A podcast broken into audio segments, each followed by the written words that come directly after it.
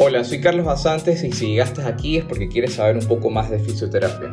The Tonight Physio Show es grabada todos los días miércoles a las 8 y media pm en vivo junto a mi colega y amigo Andrés Logroño. En este espacio presentamos casos clínicos, conversamos de temas relevantes a la fisioterapia y una vez al mes tenemos invitados que son cracks en la fisioterapia o en el campo de la salud. Si quieres ser parte de la presentación en vivo, escríbenos por tu red social favorita y únete al grupo de Telegram. Ahí encontrarás el link a todas las reuniones, artículos científicos, debates y una comunidad muy activa de fisioterapeutas. Bueno, empezamos el show y no te olvides de lo siguiente. Join the movement with Seven Movement.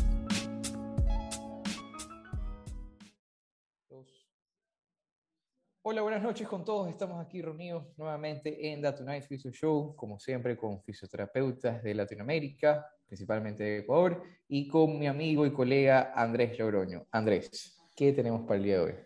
Hola Carlitos, ¿cómo están? ¿Cómo están gente? Eh, qué gusto estar acá otra vez. Eh, hoy tenemos un en vivo, eh, un en vivo, un, un Zoom bastante interesante, que lo vamos a hacer a los tiempos, algo así, ¿no? Una modalidad de hablar de algunas lesiones, las principales musculoesqueléticas de, de rodilla, ahora de escogimos rodilla. esta articulación.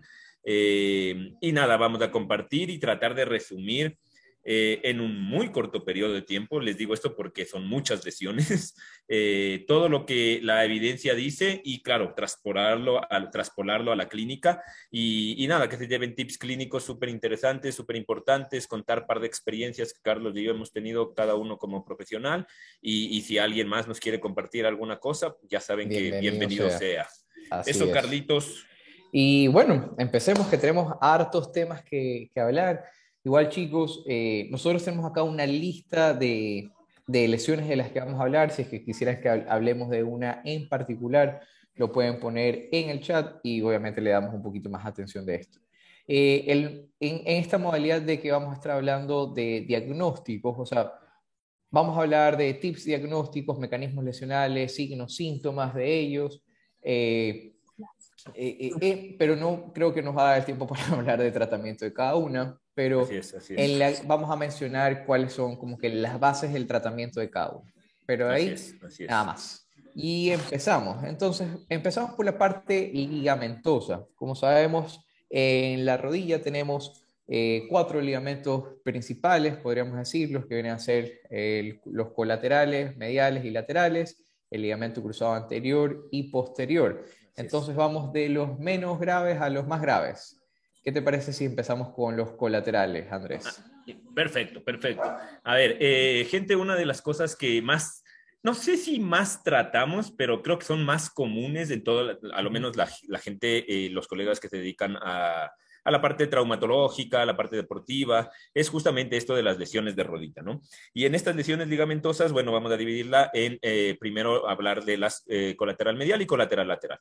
Eh, dentro de estas, a ver, el colateral medial, por el mecanismo y la forma del ser humano, que tendemos a hacer algo, más las mujeres, eh, aparentemente, ¿no? Y esto es como en el promedio normal de gente. Uh -huh. eh, y entre los y por el tipo de deportes también, eso también hay que, hay que ver, porque exigen ciertos movimientos que van más al valgo, por ejemplo, el fútbol, en el, en el regate, eh, el básquet, en el amague. Ejercicios de cambios de, de cambio de direcciones. Entonces ahí mmm, tendemos a tener más factores de riesgo de que se lesione el ligamento colateral medial.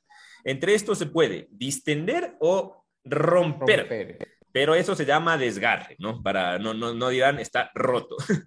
eh, entre estas tenemos grados, distensión grado 1, 2, 3 y desgarros. desgarros. Bueno, Totales. y en desgarros puedes encontrar parciales que, que vienen a ser distensiones realmente o desgarro total.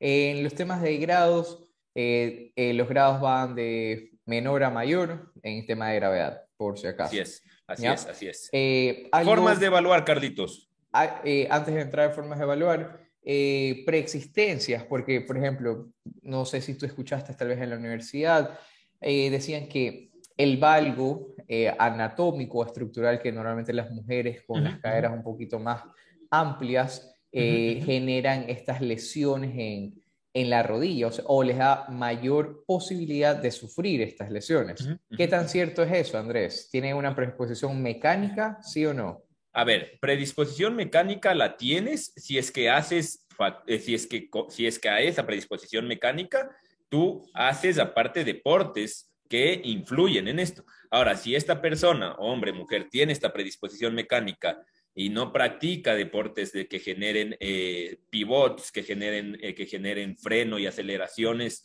y cambios de dirección, sobre todo rotacionales, no, no, no, de por sí, básicamente, o sea, solo por anatomía y, así, y de manera aislada, no es un factor de riesgo. Y eso hay que decirlo porque esto se nos decía en pregrado, ¿no? Así es, así es.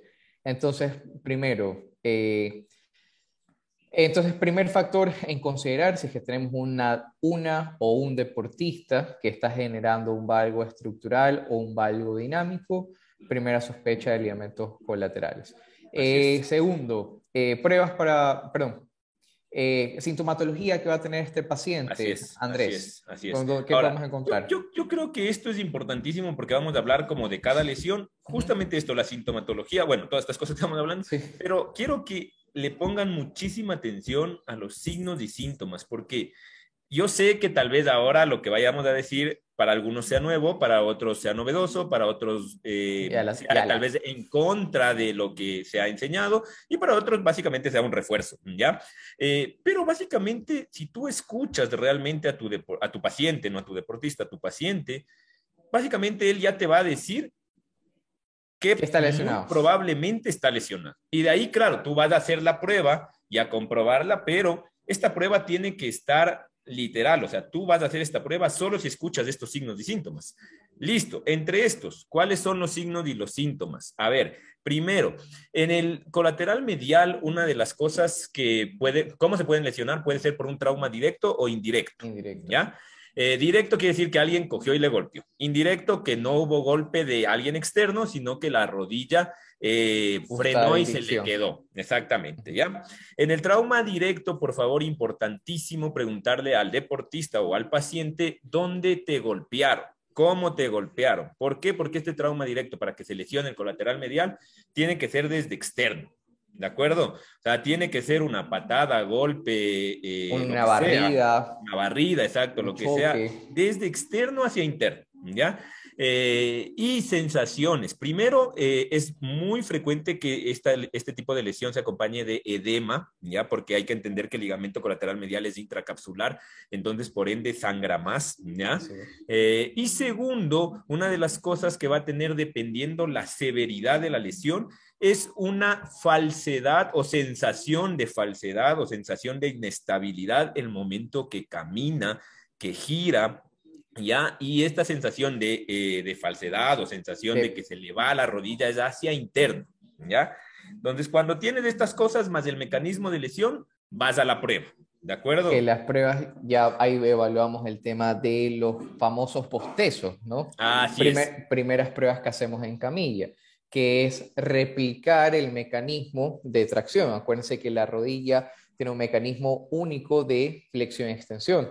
Cualquier inclinación que vaya a dar la rodilla va a ser signo de ruptura de distensión o ruptura de estos ligamentos. Obviamente, bostezo anterior, eh, exterior y bostezo interno. Así es. Descartamos.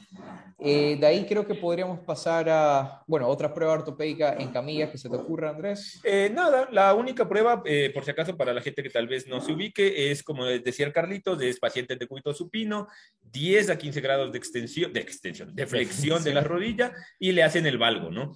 y básicamente, yo, algo que, a ver, en la evidencia esto no te dice, en la clínica esto sí lo decimos y es algo que yo he aprendido también con el tiempo.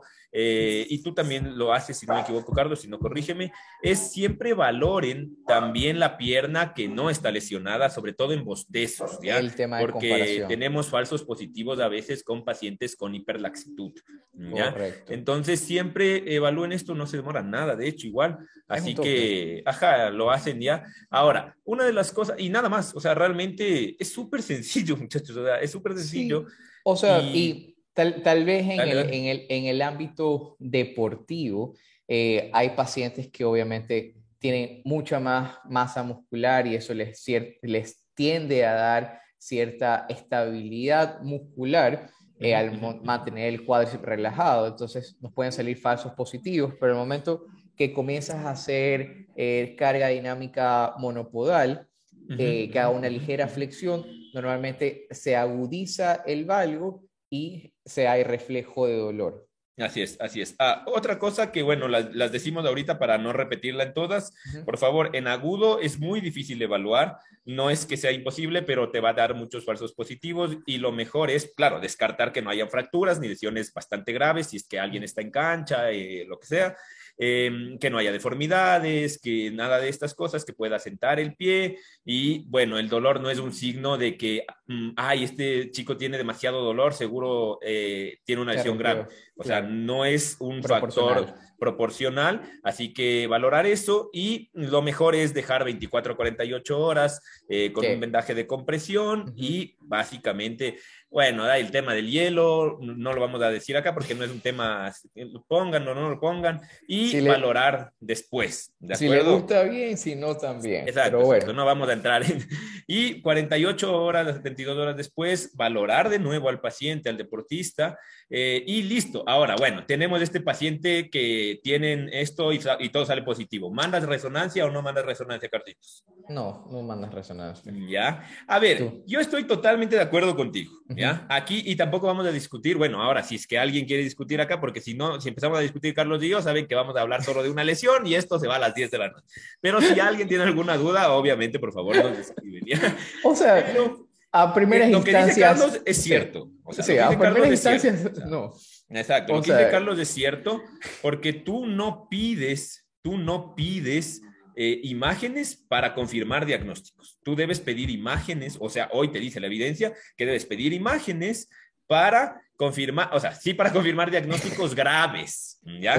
o, sea, banderas rojas, fracturas. Que requieran o rupturas totales en caso del siguiente ligamento que hablaremos. Por un tema de clínica y por un tema del contexto de la persona y si tú consideras que este paciente debe ser referido a traumatología porque tal vez tenga la opción, tú ves y dices, bueno, tal vez y tiene alguna otra lesión asociada o tal vez este desgarro es bastante grande y necesita ser quirúrgico, sí, por ende le van a pedir una resonancia. ¿Ya? Así que, nada, ahí los dejo. Ahí, pero... ahí, no te adelantes porque también vamos a hablar de, de relacionar estas, estas lesiones, porque muchas de las lesiones que vamos a ir mencionando, en casos vienen acompañadas con otras.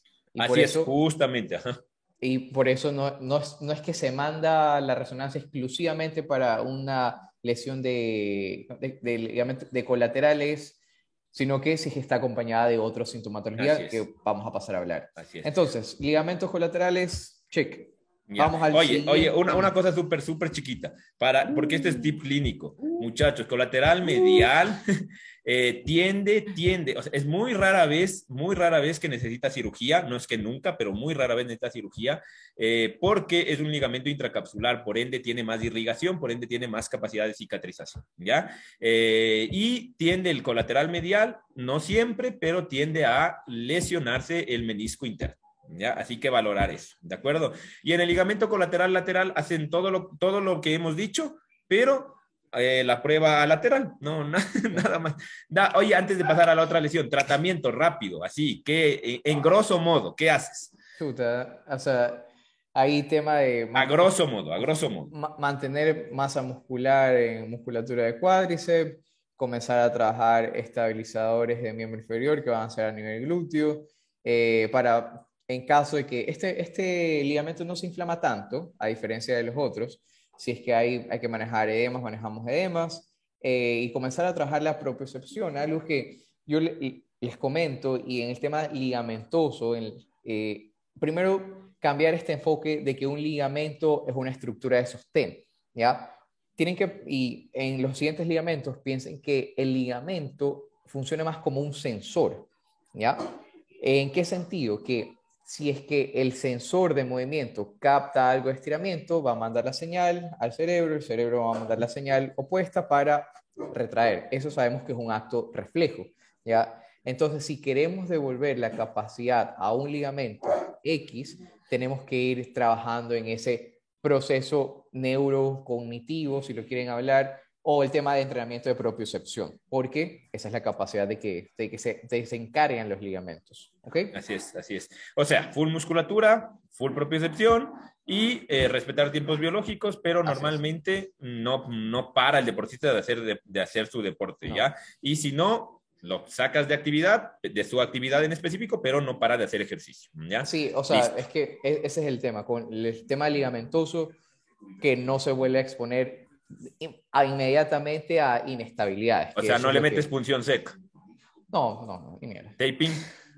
Tal vez, obviamente, para estabilizar. Una tirita, una tirita, pues. Ah, eso. ¿Cuping? ¿Cuping? No, no, eso sí no seguro. La, tirita, eh, para, para que tenga ese. Es que sí, pues el ligamento se rompió por adentro, te pongo para afuera para que te aguante, ¿no? Eh, eh, no se me ocurre nada más. Perfecto, dale. Y eso con ligamento colateral lateral también, ¿no? Que es menos, menos común que, Se, que se lesione por el mecanismo y nuestra anatomía y el, y el tipo de deportes que tengo, y listo. Y se acabó. Ahora, ligamento cruzado anterior, el terror de todos los futbolistas y todo futbolista tiene un pana que sale lesionado el ligamento cruzado anterior. ¿De qué manera? Y de la forma más tonta. En un cambio de lado, es que yo aceleré y me quedé. Entonces, esos son los primer signos. El paciente juega fútbol o un deporte de cambio de dirección y dice, y dice como que se me quedó la pierna. Mi, cuerpo, mi pierna se quedó clavada y mi cuerpo se fue para el otro lado. ¿ya?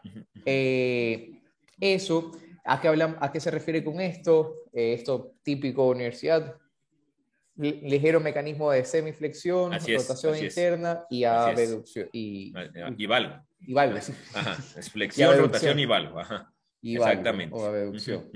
Pacientes con este mecanismo, eh, ¿qué otros pacientes pueden eh, lesionarse del ligamento cruzado anterior? Andrés. ¿Qué otros pacientes se pueden lesionar? Ah, todos los ligamentos se pueden lesionar pacientes. Esto es importantísimo avisar, por favor. Todos los ligamentos de la rodilla pueden lesionarse pacientes con un grado de artrosis severa, ¿ya? O sea, los pacientes empiezan, literal, los ligamentos empiezan a perder su función y ¡pac! Tú les haces resonancia, cosas así, y este paciente ya no tiene ligamentos, o de hecho les haces las pruebas a un paciente artrósico avanzado y tiene un cajón increíble, ¿ya? Y este paciente te está diciendo para que llegue a eso que tiene una OA avanzada, que ya vamos a hablar de eso también, ¿ya? O los pacientes reumáticos también tienden a degenerar mucho más rápido las fibras ligamentosas, ¿ya? Pero bueno, eso, eso, ya, eso ya tiene un factor este, metabólico más que, Total. Ahora, ¿por qué es importante que ustedes valoren? Ajá, ¿por qué es importante que ustedes valoren esto? Porque de hecho, no sé si vieron eh, las personas que, que, nos siguen, hace un par de días yo les conté de un caso en mis historias que un, un médico especialista, no sé en qué exactamente, quería operar todo, todo a una pobre señora que tenía artritis reumatoide. Y claro, tú le hacías resonancias, radiografías, y claro, todas las articulaciones presentaban deformidades, pero nunca se dieron cuenta que tiene artritis reumatoidea. Es justo lo que tú dices, Carlos. O sea, yo le puedo operar el cruzado anterior, pero no va a servir de absolutamente nada. Tienes que tratar la artritis reumatoidea. Y eso obviamente ustedes no tratan, sino farmacología, medicina interna y reumatología. Perfecto. De acuerdo, pero es importante mencionar esto. Muy bien. Eh, Dale, cruzado. Signos y síntomas del eh, ligamento cruzado anterior. Signos y síntomas. Rodilla hecho un melón. Total, total. Un melón. En los agudos, ¿no? Porque de ahí tenemos pacientes crónicos. Sí, sí, sí. Ya vamos a hablar de eso. Dale. Eh, en agudos, pacientes con bastante inflamación. en ya pasada la fase aguda, temas de inestabilidad, en apoyo monopodal, eh, también bloqueos, o el, bueno, el paciente lo refiere como, como sensación de bloqueo al momento de caminar o que se le traba. Eh, ¿Qué otro signo, Andrés? ¿Síntoma? Eh, nada, o sea, todo lo que es ligamentos, llévenlo esto a la clínica, lo que dice el cardio, o sea, todo lo que sea ligamentos anterior, posterior, colateral, medial, lateral, sensaciones de inestabilidad. Ahora, lo que yo les decía a veces a mis estudiantes, el paciente no va a sentarse y te va a decir, oiga, tengo una inestabilidad lateral. Te va a decir, y entonces por eso es tan importante que tú traduzcas lo que escuchas a tu clínica. ¿Ya? Entonces te va a decir, dependiendo la cultura en donde estén, yo estoy en Quito, entonces más o menos les digo lo que se escucha acá es, oye, es que siento que me falsea la rodilla, siento que se me va la rodilla, ¿ya? Eh, yo si no juego con rodillera, Eh, espérate, ¿quién es? Ya, ya lo apagué, lo apagué.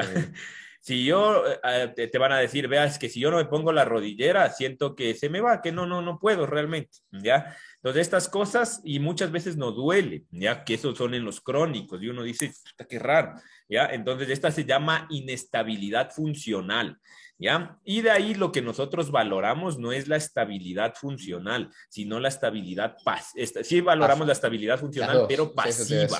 Eso ¿Ya? O sea, primer, primero en camilla, después para afuera. a Exacto, en ¿ya? la función. Y, Y, en las en pruebas. la, en- y en la misma y en la misma historia clínica ya se está valorando el tema de, funciona- eh, de estabilidad, funcional, funcional con, lo, ajá. con lo que te va diciendo el paciente en, Así es. en la historia, así es, ¿no? Así es, así es. Eh, así es. Ahora, pruebas. Y aquí, Ahí hay, hay, hay, hay dos des- descritas. Ajá, dos Eh, descritas. Latchman y, y- cajón anterior. Así es, porque la de pivot shift ya no se hace, esa se hace en quirófano realmente. la Eh, pivot shift, Ajá, esa realmente ya supino no. flexionado y Exacto. tiramos. Y la, Pero y eso la no era más ajá. para menisco. Eh, no, no, pivot sí hacen para cruzado anterior para ver que la tibia igual no se le vaya anterior, pero realmente ya esa no se la hacen clínicamente, si no se la hace eh, como, como, como tú dices, Carlitos, eh, Latchman y, y cajón anterior, ¿ya? Igual, valor en bilateral y una cosita a tener en cuenta, Latchman es un poquito más sensible en agudo, cajón anterior en crónico. Eso ¿Ya? les iba, eso les iba a decir. Y bueno, cajón anterior es una prueba mucho más fácil de hacer. Creo yo que el Latchman, o sea, depende también del fisioterapeuta, el, el- el grande, el largo del paciente, a veces van a tener que recurrir a hacerlo entre dos personas para ver esa inestabilidad. Eh, bueno, estamos aquí hablando brevemente, así que no vamos a mostrar la, cómo es la prueba, Así es, pero así es, pueden así es. Googlear cómo es hacer Latchman y cómo es cajón anterior. Así es, Bien, así es, así es. eh, eso. Sí, ahora, el- hay- aquí viene otro tema, ¿no? Viene primero eh, valorar lesiones asociadas, ¿ya? Sí. Meniscos, ligamentos, siempre, en ¿Sabes toda, qué? en toda.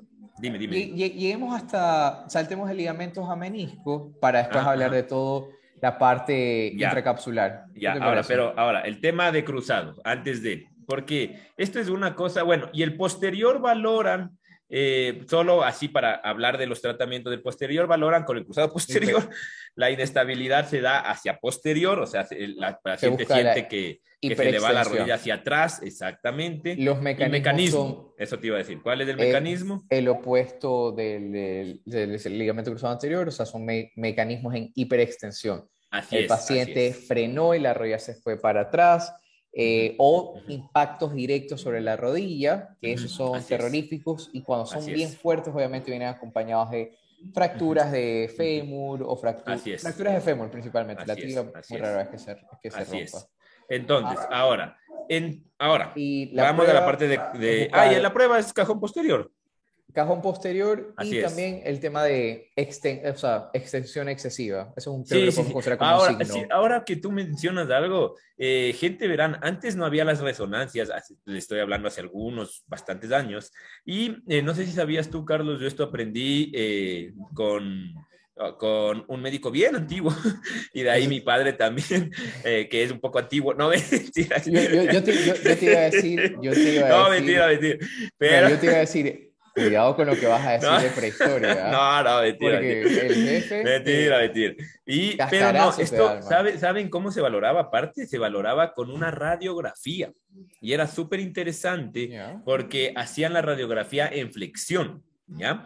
Y si tú veías en esta, medían, ya tenían, me estoy inventando el número, Ujú. en donde si había un desplazamiento anterior en la tibia, en la imagen, eh, mayor a 3 milímetros de lo normal en la flexión, o sea, tomaban la, la- radiografía lateral en flexión y veían el ángulo, ¿ya? Y si la- y si la tibia estaba trasladada ligeramente hacia anterior, obviamente más los signos clínicos, eh, este paciente se comprobaba que tenía un desgarro de cruzado anterior, una lesión del cruzado anterior. Entonces, esto era interesantísimo, ¿ya?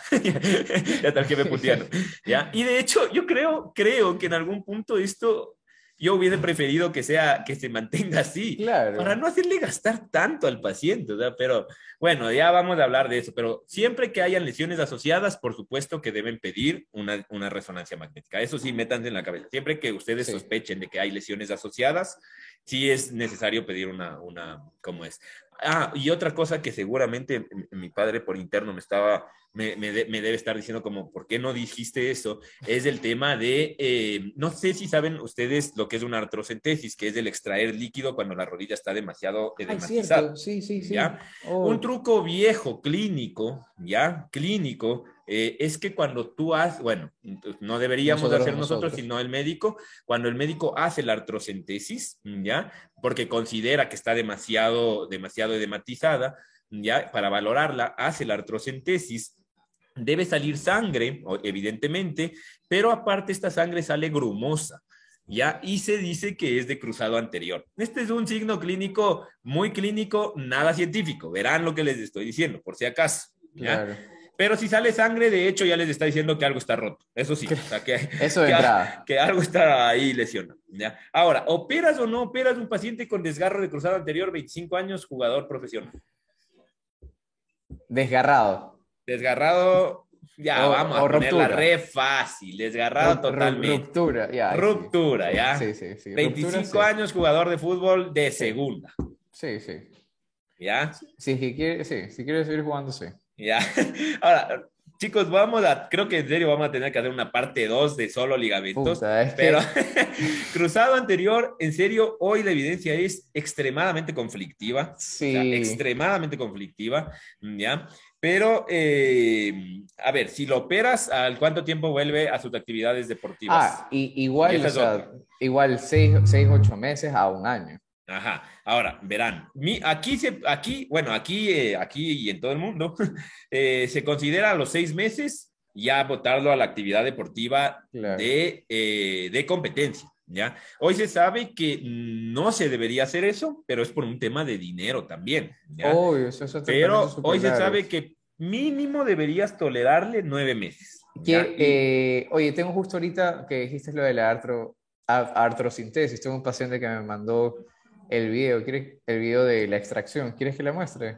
Dale, dale, dale, de una vez para que vea la gente también, sí, Va, porque no sirve. todos han visto, no todos han visto esto. Sí, sí, para que tengan el Ya. chance. Compartir pantalla. Ya, hasta eso que ponga el video, les sigo diciendo, no, no se sabe, o sea, chuta madre, ¿qué será? ¿De operar, no, no operar? Bueno, miren, ahí está la artrocentesis.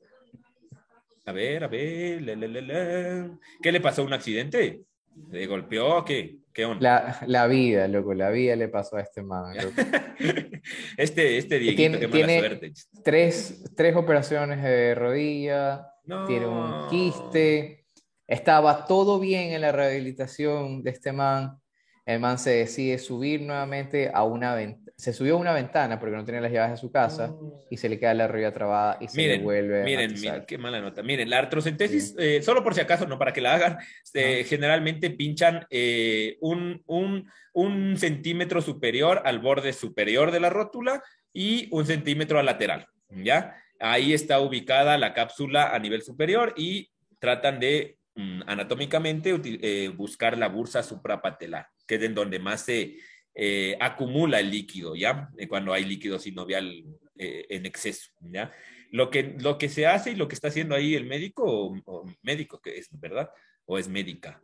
Eh, lo que hace es sacar líquido, está sacando líquido ahí, pero nunca saca la aguja. O sea, no es que saco, pincho, saco, pincho, porque si no lesionas la cápsula y segunda cosa más grave, puedes, tienes riesgo de infección. ¿Ya? Y como ustedes ven, y dile al pobre Dieguito que ya nada, No. le salió sangre. Sí, sí, Eso o sea, es mal. es- es- sí, sí. ¿Ya? Diego es un todo, todo un caso. Ya. Diego. Pero bueno. ¿ya? Y, y con esos antecedentes de Diego, yo sí pediría una resonancia, evidentemente. Ah, obvio. O sea, Diego ya ni siquiera, ni siquiera ya lo estoy viendo actualmente, eh, porque ta- aparte tenía un quiste eh, que ha ido creciendo y ahorita ya está trabajando, está en una interconsulta con oncología.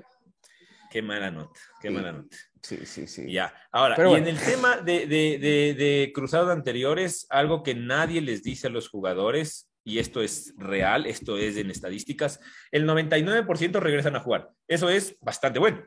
Pero. ¿Cuántos regresan a su performance? ¿Cuántos? ¿Sabes de eso, más o menos? El de lo que 40, está en literatura. el 30. Ajá, entre, el, cuar- entre el 40 y el 60% de lo que está en literatura. ¿ya? Y si tú les preguntas, de hecho, a todos tus amigos, primos, panas, conocidos, pacientes, vayan y pregúntenle, que obviamente que se haya, que se haya sufrido esta lesión y se haya operado, pregúntale si realmente volvió a jugar bien, si siente la rodilla bien. Es, es bien complejo, no les digo que es imposible, pero es bien complejo que alguien les diga, oye, yo juego mejor que antes. ¿Ya? Eh, preguntas, dudas, no sé. Tú, Cardito, de algo Eh, más que añadir. eh, eh, ah, ah, obviamente tratamientos en casos de rupturas o totales, Ya. operación, eh, el tema de reincidencia en la ruptura después de la operación es gran importante mencionarlo, si es que se apresura el retorno a la cancha del paciente. ¿Te acuerdas del porcentaje? Creo que ahí sí era el 30, no ¿De era qué? más, ¿De de, eh, re-ruptura después de la, de la operación. Ah, no, no, no, ese es menos, ese es menos. Ese es Ese, como 30, ese variaba, 20. no, no variaba, no llegaba ni al 20%, Ah, ya, pero, ajá. pero, pero es una, eh, eh, es alto, o sea, Sí. se considera alto para ser una, una re-ruptura.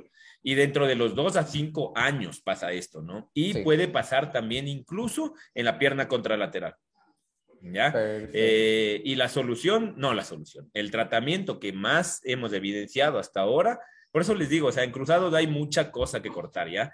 Pero lo que más he evidenciado es dele fuerza al cuádriceps, como saben. Eh, eh, eh, eh, eh, ¿Qué saben actualmente? Ah, dicen que, ah, no, chuta, no, no sé, porque esta es nueva, más bien dime tú, porque yo no sabía que hay que retensar eso, pero... Eh, los cables. a, a otra cosa que ahorita dice el, que, me- que ahorita dice el jefe y me parece Ajá. súper interesante mencionarla antes de olvidarme es que cuando tengan un posquirúrgico de cruzado anterior chicos valoren de nuevo los cajones porque el paciente muchas veces no por al huevo pero eh, un cruzado anterior debe operar a alguien que en serio sepa porque si no le deja muy laxa la plastia o le deja demasiado tensa. Ya, Eh, lo que dice la pregunta del jefe, no, no, no, yo no sé, yo la verdad no, no he escuchado eso. Eh, no sé tú, Carlos, si has escuchado No. o si alguien o tú mismo, jefe, si, si, sabías, si sabes algo de esto. Para cambiar ya de Logroño aquí en este. Eh, eso, gente, ah, y de ahí full, full fuerza en cuádriceps, con todas las cosas que ustedes sepan, cadenas abiertas, cerradas, eh, lo que ustedes quieran, Todo. monoarticulares, eh, eh, poco, poliarticulares, claro, todo progresivo, ¿ah? progresivo, no Sí. vamos a hablar de cargas ni, ni fases porque eso es otra cosa, pero el tema es que básicamente en serio no se rompan los ligamentos porque no sabemos, no llegan al 100% y de hecho aún no se sabe si operar es lo mejor que puedes hacer, incluso en deportistas de élite, ¿verdad? Sí, O sea, o sea, esto y- es un bombazo, ¿no?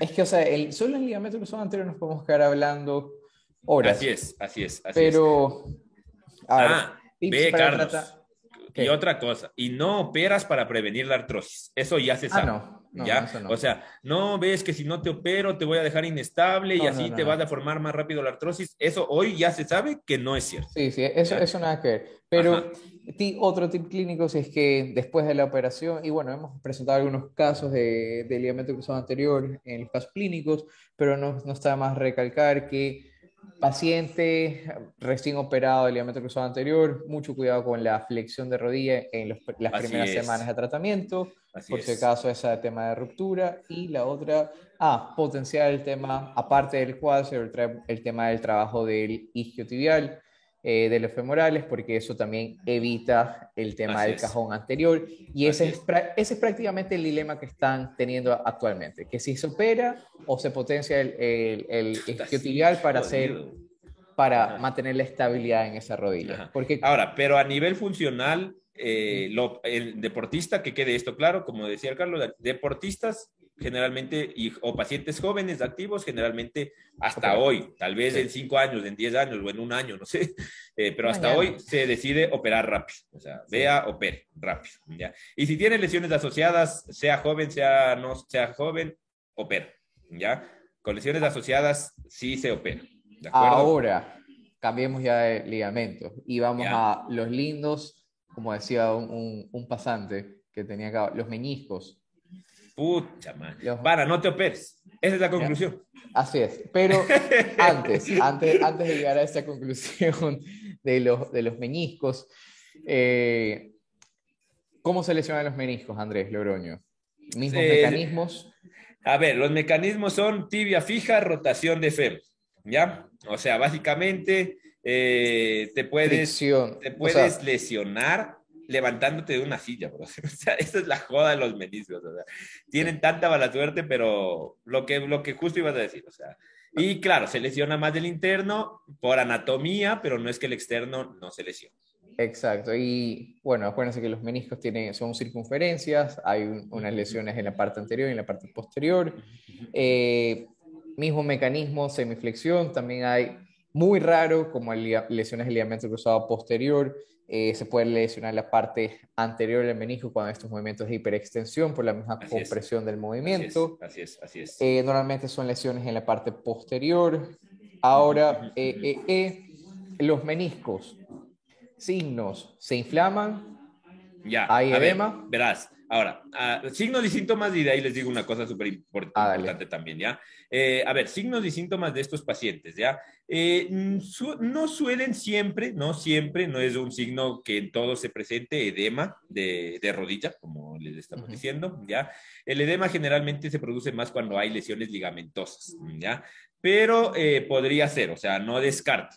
Pero el signo clínico es que duele a la rotación y a la carga, o sea, rotación con carga y tibia fija, y no todos, pero sí muchos tienen esta sensación de que se le bloquea o se le traba la rodilla, ¿ya?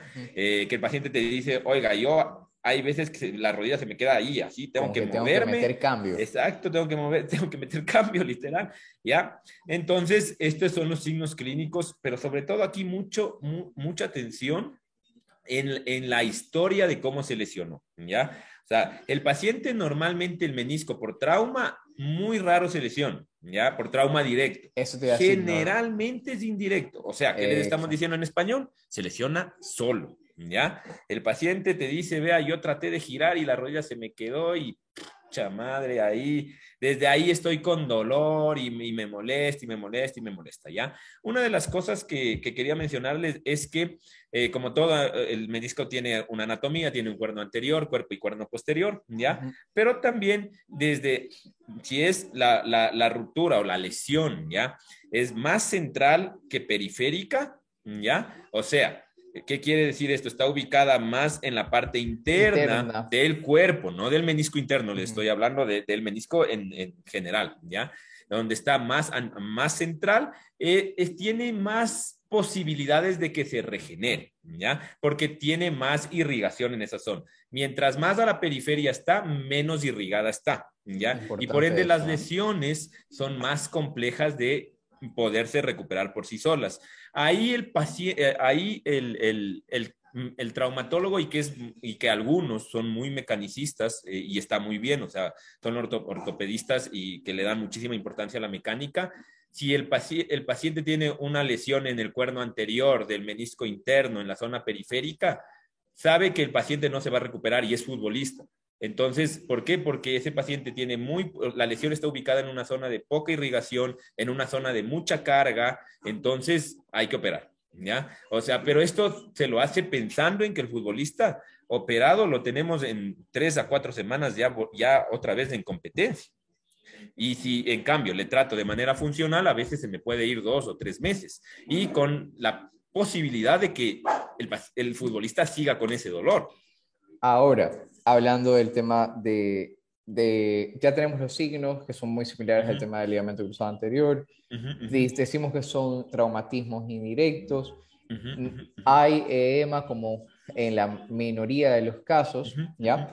El dolor, ¿dónde se localiza normalmente en el tema de los meniscos? Ya, Porque hay mucho tema de dolor irradiado, ¿no? Que el paciente duele Así es, así es. Generalmente se ubica en la línea interarticular, ¿ya? Esto es importante, lo que dice Carlos es importante porque el paciente te llega y te dice, oiga, me duele en la zona interarticular, no te va a decir, me duele en la línea interarticular, pero para que ustedes, como estamos hablando aquí entre fisioterapeutas, para que se hagan idea de dónde se va a señalar el paciente, me duele en la línea interarticular, sobre todo en la interna, como les digo yo, ¿ya? Porque no es que en la externa no duele, ¿ya? Y la otra, también puede doler, esto generalmente cuando se lesionan el cuerpo posterior, les duele a la flexión máxima, loco. Entonces ahí les duele en la zona posterior y es poco localizable el dolor. Te dice, vea, es que es interno, o sea, no, no me puedo tocar, ¿ya? Entonces para esto tienes pruebas ortopédicas. E, ¿Cuáles son? E, es, eso que acabas de mencionar, eso que acabas de mencionar de que es, es como que, eso siempre dicen los pacientes del ligamento, es como que interno, es como que no sé dónde me duele. Eh, perdón, de, de, menisco, me salté ahí. Eh, no, dicen esa, esa característica, es como que me duele aquí, pero a veces también me duele acá, es como que interno, no llego, no te puedo enseñar dónde es. Así es, así es. Eso es un signo clarísimo de, de, menisco. Entonces, las pruebas, eh, pruebas en camilla, yo eh, empecé las de pivote de Apley. las de Apley, Las, las de Apley y temas funcionales, porque obviamente el menisco se estresa bajo carga. Así es, totalmente no me acuerdo el nombre de las pruebas. tiene, que esa tiene más validez, eh, que tiene un poco más de sensibilidad, ¿no? Claro, porque estás ejerciendo la carga en... o sea, la prueba prácticamente, no, no, me acuerdo cómo se llama, no sé si tú te acuerdas, ¿ya? ¿Cuál? La de, la de, pie? La, la, de pie, semiflexión en apoyo monopodal. No, la de pie no tengo idea del nombre. Sí, pero la de pie prácticamente es... Descríbela, eh, descríbela. Ligera flexión de, ligera flexión de rodilla, Así es. Rotación sobre el mismo eje interno para cruzado, si es interno, para menisco interno. Siempre es opuesto. Si es rotación interna, menisco externo. Si es rotación interna, menisco externo. Exactamente. O sea, siempre la rotación valora el menisco opuesto. Exactamente. En semiflexión. Cuando esa no, no genera sensación, viene otra que busca hacer un pivote con el la rodilla extendida y que pivoteen hacia interno y hacia externo. Exacto, y eh, buscas que se trabe la rodilla, ¿no? Ajá, obviamente con, no es que le dices que haga un movimiento brusco al paciente porque no queremos replicar el dolor exacerbante, pero pruebas en camilla para menisco como hay que ejercer tanta presión para activar la sensación, no son tan sensibles las pruebas en camilla de menisco. A ver, o sea, las pruebas ortopédicas por sí solas y de manera aislada son poco sensibles. ¿ya? Por eso siempre se les da, eh, ahora por eso hay las guías clínicas, ya en donde se enseña a signos, síntomas, factores de riesgo, perfecto, tiene todo esto, listo, hago una, una mm, una escala de pruebas, ¿ya? Y estas pruebas sumadas me dan, ah, bueno, entonces sí, ya tengo un diagnóstico, ¿ya? Ahora, eh, ah, ¿qué eh, de, eh, acostado, palpación de la línea interarticular, ¿de acuerdo? Para palpar el cuerno anterior, pero esto no es, no es como, como realmente, ajá. O sea, lo que estamos tocando es la representación de la cápsula de donde debería estar el cuerno anterior y como es altamente sensible la cápsula. No, no piensen que estás palpando realmente el cuerno anterior, pero estás llegando como cercana a esa anatomía. Exactamente. Eh, y la otra eh, que, le, que, les dijo Carlitos, para que, si es que no sé si todos se ubiquen, es le ponen boca abajo al paciente, flexión de 90 grados y pack, pack, ¿ya? Rotación interna, menisco externo, rotación externa, menisco interno, ¿ya? Eh, y la prueba más sensible, la que les dijo el Carlitos, le ponen de pie al paciente, le piden una flexión, una semiflexión de la pierna lesionada en apoyo monopodal, Siempre que se sostengan una silla Empiecen con, la, con, la, pierna que no está lesionada, o sea, con la pierna que no tiene, dolor. Bueno, ahora, bueno, y de ahí hay tipos de desgarres, esto ya no vamos a hablar, pero anasa de balde, pico del oro, ya, bueno, estas cosas se van a ver. Pero bueno, ¿el paciente se opera o no se opera si tiene un desgarro de menisco? No. ¿Ya? Yo también les digo que no en general, ¿ya? ¿Cuáles son tus excepciones? Muy, muy, muy pocas excepciones. Que primero el contexto de la, del paciente, ¿ya? Si el contexto del paciente es que necesitamos que juegue rápido, porque, a ver, aquí hay algo que yo venía hablando la otra semana con una colega y decíamos, es que aquí no entendemos algo y nos equivocamos cuando le decimos retorno al juego, ¿ya? ¿Por qué? Porque tal vez entonces nosotros no estamos entendiendo, porque claro, es como, oye, no, no, no puedes jugar fútbol y punto. O sea, no es eso. Tú le estás diciendo al paciente, oye, no puedes trabajar. Entonces, no es En temas retorno al juego, es O sea, retorno laboral. ¿Sí cachan? En, en tema, y cuando hablamos ya de, de alto rendimiento o tema, Exacto, o tema exacto. profesional, estas variables son, ya entran mucho en la subjetividad. Y ese- Exactamente. Y ese es uno de los conflictos, mi querido Andrés, que yo Ujú, tengo ujú. con mi masterado, porque ahora todo está, todo está en lo subjetivo, güey, puta. Entonces, ¿para qué estudié esta vaina si no me va a dar nada concreto? Maldita sea. Pero esto es algo que se toma la decisión con el médico, el jugador, el, de- el fisioterapeuta, porque tienes que decirle todas estas cosas, ¿ya? Sí, sí. Ahora, segunda Eh, cosa, en otro caso, dale, Dale. dale, dale. No, Ah, no, bueno, y- en y, otro sea- caso, que hoy hay unos dos papers, no es como una regla general, pero hay unos dos papers que ya te dicen, yo esto lo daba como hecho antes, paciente que llega bloqueada la rodilla, bloqueada, literal bloqueada, no anda opérate, o sea, no, no, Joder. no, no, no. Hoy parecería incluso, pero realmente hay dos estudios, no hay más, o sea, así que no se puede dar una verdad, no es una verdad, pero yo sí les digo, si el paciente llega bloqueado y ya lleva varios días así, que se vaya a operar. O sea, Sí, no, o sea, no, no, la- no hay las tanta dos cosa. condiciones que yo tengo acá para no tratar un menisco de manera de fisioterapia es bloqueo de rodilla y edematización constante, porque es como, ¿qué pasa con la- las, eh, las in- edematizaciones de, de los meniscos? Se inflama un poquito, se reabsorben, vuelven a hacer la actividad, se vuelven a inflamar, se vuelven a reabsorber. Entonces, Ujú. si tienen esa constancia y se le está bloqueando la rodilla, ¿para qué? Vaya a operarse. Así es, así es. Ahora, cosa súper técnica, rapidito. Muchachos, nadie más, nadie mayor a 50 años se debe operar un menisco. Nadie. Es. Eso es la evidencia, ya está. Es que le opero porque No, se le traba no. la rodilla. No, brother, hazle terapia. Es que le opero porque en la resonancia sale que está lesionado. No, brother, las artroscopías por limpiezas no existen. Las artroscopías para, hagámosle una limpieza para re- retrasar un poco la artrosis, no existe. La artrosis, la prótesis, no existe. ¿Ya? Hoy la evidencia te dice pacientes de más de 50 años con lesiones meniscales, no le operes, ¿ya? Y de hecho, hoy se sabe, hay otro estudio súper loco en jóvenes que te dice que después de cinco años, pero mira, después de cinco años, o sea, al jugador lo necesitamos en tres semanas, ¿no?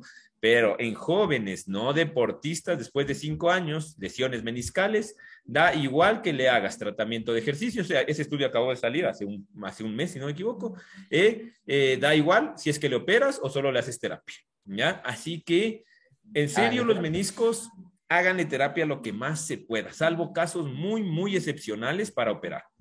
Correcto. Venga, ¿qué más? ¿Qué más? Bien, de ahí, eh, habíamos hablado de las lesiones eh, ah, combinadas, por ejemplo, Ah, ligamento, desgarro de ligamento cruzado anterior, más lesión de menisco, más lesión, el santo, el tridente. Ah, la triada, la triada, la triada. la, La tri- triada la- maldita. la triada maldita. Ajá. Eh, Lesión de, de- ligamento cruzado anterior, lesión del menisco interno y eh, ligamento colateral externo. No, no, Vaya, colateral pero- medial, colateral medial, cruzado anterior y menisco interno. Ese, esa es la triada. Colateral medial, ajá. Pero es menisco externo. Interno, interno, siempre Interno. interno. Ajá. Sí, sí, Colateral medial, menisco interno y cruzado anterior. Vaya, ahí sí, como, vea, vaya opérese. Lesiones asociadas de eh, y, y joven, vaya opérese. O sea, no, no, no esté aquí. No estoy perdiendo. No, no y de ahí viene a hacer terapia. ¿ya? Sí. Ah, oigan, solo un tema que creo que debemos mencionarlo por si acaso. La rehabilitación de la mayoría, de, por no decirles de absolutamente todas estas lesiones musculoesqueléticas, ligamentosas, son ejercicio, nada más. O sea, eh, puedes darle masajito, está bien, ya, no importa, dale masajito. Puedes darle masajito, ya, pero nada más, o sea, full Eso- ejercicio. Full Eso te iba a decir, ejercicio. y yo ah, es una pregunta y duda que te- tengo con, con ustedes, cómo tratan los meniscos allá. Solo lesiones exclusivamente de menisco, aparte Ujú. de la dosificación de la cara y el apoyo progresivo que se les Ujú. puede ir dando. ¿Qué más hacen? O sea, co- como que en el agudo, en el subagudo. Ah, verás, oh, eh, los quirúrgicos. No, no, en no quirúrgicos. Bueno, Menisco. en los, en los no quirúrgicos, masajito, le pones compresita si quiere y a trabajar. O sea, le hace full, le hace full ejercicio, ¿ya? Y bueno, no vamos a hablar de del ejercicio, porque eso es otra cosa, ¿ya? Pero ejercicio, muchachos, o sea, no hace falta, a lo que voy es que no hace falta una agujita de punción seca, eh, una técnica de descargar el cuádriceps, eh, nada, o sea, full ejercicio, ¿ya? Claro, tiene que ser pautado, con mucha objetividad, el por qué, cuándo, cómo le llamo y cosas así como estas, ¿ya? Y respetar tiempos biológicos, evidentemente, de la lesión, pero en serio, haciéndole extremadamente simple, movilidad y ejercicio, ¿ya? Bien.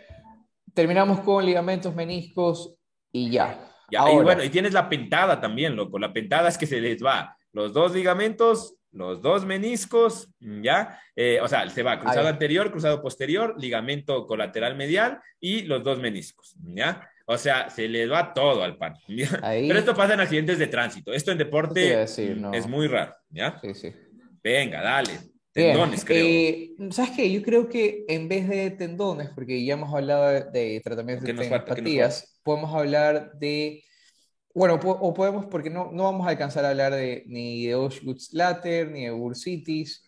Yo creo que mejor hablamos de eh, síndrome patelofemoral, la diferencia entre síndrome patelofemoral y tenopatías rotulianas. ¿Te parece? Ya. Sí, sí, sí. A ver. Eh, síndrome patelofemoral, empieza bueno, empecemos primero eh, muy brevemente con el tema de las tenopatías. Las tenopatías. Ah, ya.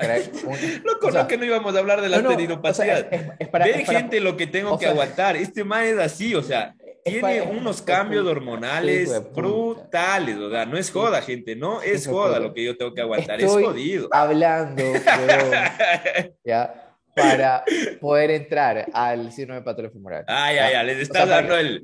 Sí, o sea, para, que, como no vamos a hablar de las tenopatías, muy, cosas muy claras con las tenopatías, eh, la literatura dice que es finger pointed, o sea, el paciente dice, me duele aquí, y señalan directamente el tendón rotuliano, el tendón del cuádriceps, normalmente duele la carga, y eh, tiene algo que se llama el signo de calentamiento, que deja doler al momento que calientan, después de 48 horas les duele.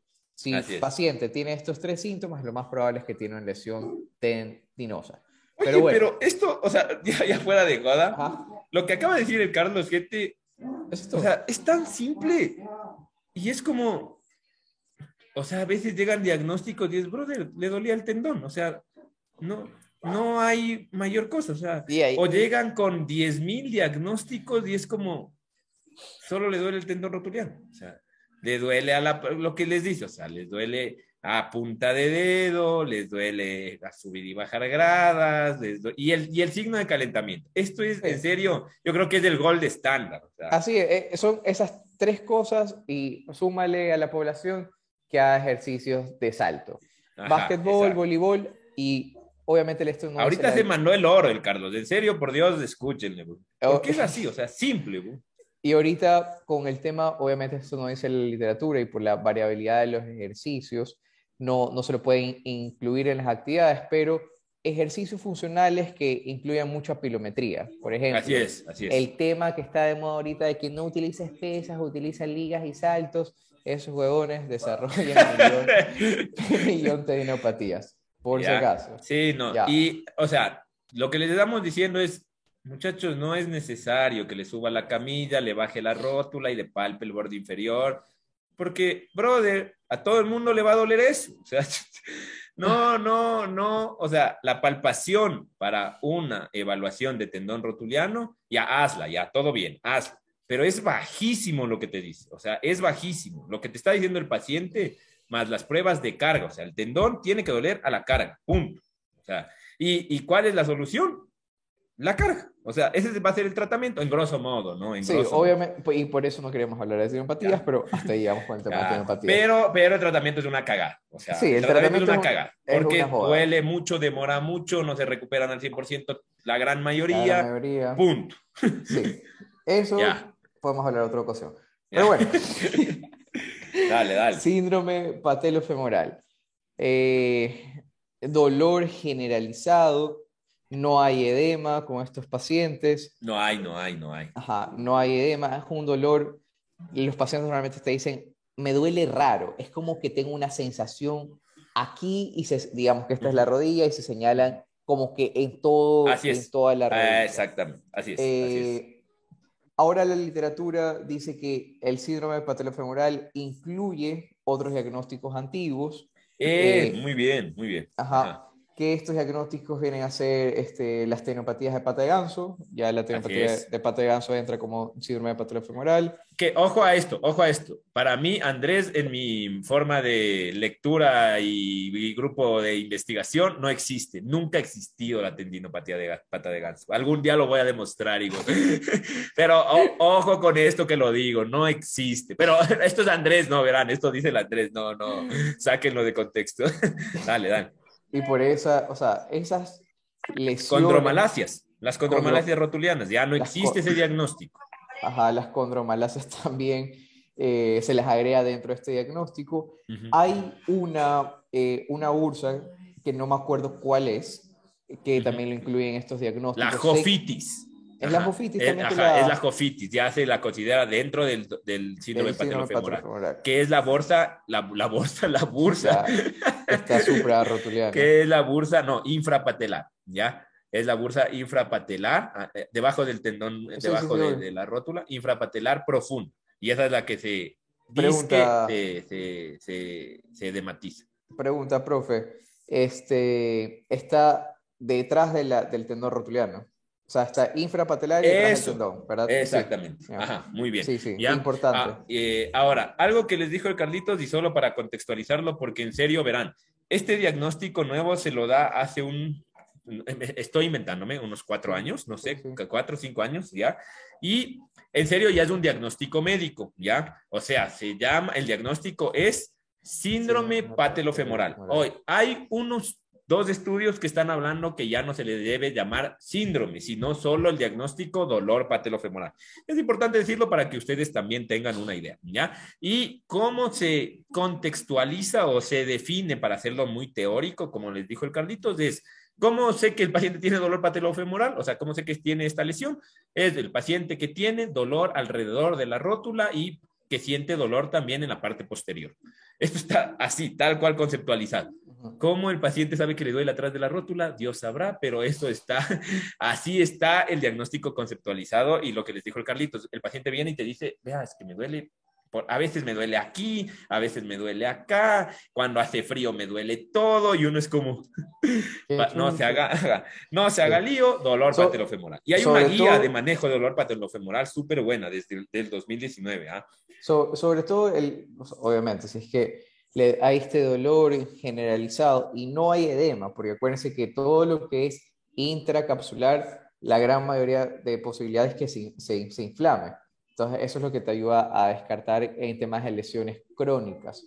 Así es, Con, o sea, lesiones crónicas de eh, lesiones intracapsulares con síndrome patelofemoral. Esa hematización es, es, el punto de, de, quiebre para poderla diferenciar, según mi criterio. Ahora, eh, ¿estos pacientes necesitan cirugía, sí o no? A grosso modo. No. Ajá, por favor, o sea, traten de que la paciente de 25 años, flaquita, que nunca hace nada, no le digan que tiene condromalacia, no le hagan, no le hagan resonancia y peor le dejen operar, ¿ya? Pero es el paciente que a veces ya llega operado y tú le dices, ¿qué pasó? Y man, no, veas que he tenido condromalacia grado 3 y pucha, nunca he hecho nada y me, rasparon, y es como, ya nada, ya le cagaron a mí. Y, ah. eh, oye, pero en el tratamiento sí que es importante, o sea, la fuerza, el ejercicio y todas estas cosas, ¿ya? Pero en esta guía, ya les voy a pasar porque pila de lo que te voy a decir, porque me vas a hacer bullying con lo que te voy a decir. Las fracciones. No, está el taping como manejo agudo, ¿ya? Eh, ya les voy a pasar la guía, ya les voy a pasar la, guía. Te voy a bloquear. te voy a bloquear. Y eh, otra cosa súper interesante, está también el, eh, el uso de plantillas, ¿ya? Para el manejo a dolor a corto plazo, ¿ya? Entonces, pilas con esto, pero les voy a pasar la guía, les pasamos la guía al grupo de Telegram y nada, ustedes saquen las conclusiones, pero es una guía bastante fuerte. Sí, sí, la paso, la paso, la paso. Sí, oye, este, mecanismos lesionales en esta lesión, no, no hay descritos. No, ninguno, no están descritos. El dolor empieza de manera eh, idiopática. Esporádica, sí. Esporádica. Suele, suele pasar que esta chica o chico hacen algo fuera de su rutina normal. Ah, viaje, pero algo ni siquiera deportivo. Ah, es que viajé a Loja 10 horas sentado y desde ahí me duele. Sí. O sea, cosas como estas, ya. Y por ejemplo, bueno, y por eso ese es el tema de la confusión que no se debería dar porque son signos súper claros entre tenopatías y síndrome femoral, porque obviamente el tendón que no se utiliza o que ha pasado por periodo de vacaciones y regresas a una actividad física exigente, puede ser que se irrite por disminución en la capacidad, pero como está mencionando Andrés, algo que está fuera de la rutina también puede agudizar este dolor, pero ya como hemos mencionado, estas joyas clínicas de poder diferenciar entre cada uno de los dos. Así es, así es, así es. Bien, así es. Eh, algo, algo, algo que dice el jefe para que la gente eh, eh, lo tenga. Estas, en cambio, o sea, hay una cosa que están haciendo, hay una osteotomía ya de Fulkerson. A ver, esto están operando, pero aquí estamos ya hablando de otras lesiones, o sea, no estamos hablando de dolores patelofemorales, sino estamos hablando de cuando el paciente tiene inestabilidades de rótula. ¿ya? O sea, cuando el paciente tiene eh, luxaciones recidivantes de rótulo, ¿ya? Que esto eh, no lo vamos a hablar tanto, pero es un tema súper interesante, ¿ya? Eh, pero hay dos hasta el momento, chuta, que estos, estos panas traumatólogos son unos capos y para el otro año capaz ya tienen otra técnica más, pero al momento hay dos que están haciendo, que es la plastia del ligamento patelofemoral, ya que cortan una hilacha del tendón rotuliano, básicamente, ya, pero ahí dicen que hay un ligamento que se llama patelofemoral, ya, eh, y lo que hacen es un huequito en la rótula, ¿de acuerdo? Y le jalan desde un, punto, desde un punto de vista interno y ponen dos clavitos, ¿ya? Y entonces la rótula la medializan y la fijan. ¿Para qué? Para que ya no se siga luxando, ¿ya? Esto, la idea es hacerlo en pacientes jóvenes, ¿ya? Y la osteotomía de Fulkerson, que, que es la que, está hablando, eh, la que está hablando el jefe, es, hacen esto, pero eh, la tuberosidad anterior de la tibia, ya estos ciertos pacientes anatómicamente la tienen lateralizada, la tienen hacia acá, o sea, no la tienen en la, parte medial. Entonces, lo que hacen es desinsertar, o sea, cortar esa partecita de la, de la tuberosidad anterior de la tibia que está lateralizada y ponerla medializada. Entonces, ponen dos clavos ahí y hacen la osteotomía y fijan eh, hacen una reinserción del tendón rotuliano, ¿sí cachas? O sea, el tendón rotuliano estaba acá, ahora va a estar acá con su nueva inserción de la tuberosidad anterior de la tibia que la hacen acá, ¿ya? Esto se hace en pacientes que tienen ya muchas luxaciones o que tienen, eh, o que los casos ya son muy crónicos. Eso te, eso te iba a decir, porque, o sea, eso que te haces una radiografía y que la rótula está un poquito inclinada para interno, o sea, tampoco eso es un criterio a valorar no, si no hay estos antecedentes, por si acaso. Exacto. Por si acaso. Y ahí, y, bueno, verás, la, evaluación sí tiene que ser radiológica, eso sí. de resonancia, para ver los ligamentos, eh, los alerones en la rótula, a ver cómo sí, están. Sí, sí, sí, y, y se piden ángulos, o sea, realmente yo eso o sea, sé a grosso modo, así de manera muy superficial, porque eso sí tiene que hacer el traumato bueno, pero bueno, en serio, que eh, lo que hace es pedir a, ciertos ángulos de flexión para ver cómo se comporta la, rótula. Eh, y de ahí lo que tú dices, pedir la resonancia, incluso una tomografía, para ver si la tuberosidad anterior de la tibia la tiene lateralizada, una, y la otra, si el pico del cóndilo externo lo tiene alto o lo tiene plano. A veces lo tiene plano y por ah. eso se va, se, hace, se va luxando la rótula. Entonces hay que determinar por qué se luxa la rótula. Pero yo les digo, en fisioterapia, una rótula que se luxa más de tres veces, brother, no hagan nada. O sea, eso manden a cirugía rápido porque esto de hay que fortalecer y el paciente le ves, a nosotros nos ha llegado en el conductor, el paciente solo le flexionas, pack, le extiendes, ah. pack, le flexionas, pack, le extiendes, pack, y te mandan a sacarle fuerza y es como, eso no va a, estabilizar con fuerza. Y, es que eso es lo más ilógico. O sea, la rótula, sabemos que es un hueso que está entre tendones. O sea, si es que los tendones que están estabilizados tienen una sola dirección, o sea, no es que se direcciona, o sea, no es que los tendones direccionan el movimiento de la rótula. Entonces, si mandas a fortalecer, lo único que vas a hacer es la próxima vez que se le salga, hacer que sea mucho más violento por la capacidad de tonos que va a tener el cuádriceps al momento. Así es. Entonces, eh, complicada la cosa, complicada, Las rótulas luxadas son, son complejas, son complejas. Sí. Yo, yo creo que el manejo ahí en fisioterapia, mm, o sea, de manera conservadora, no, no, no alcanza. O sea, y a lo mucho, y justo ahorita, por ejemplo, estoy trabajando con un paciente que dice él que se le salió la rótula, pero que se le salió y se le volvió a meter. Ya. ya. Eh, una, un, un, solo episodio. Primer episodio. Ya, bueno, intenta, ja. O sea, pelado que hace eh, gimnasio, hace potencia, tiene muy buena musculatura, entonces yo le dije, ok. No, no, ahí sí se intenta, claro. Exacto, es como, yo, yo, le dije, o sea, no vamos a cambiar nada de tu rutina, ahorita que estás con este tema, evita la flexión máxima en la sentadilla, y lo único que yo le, le recomendé y mandé, comencemos a trabajar en el tema dinámico, o sea, estabilidad, propiocepción, eh, absorción de, de, caídas, porque ¿cuándo le pasó esto? El man de lunes a sábado entrenas gym, pero el, el domingo pelotea. Oye, o sea, ¿y tú no crees que este partner eh, le pasó esto por tener el ilíaco anteriorizado?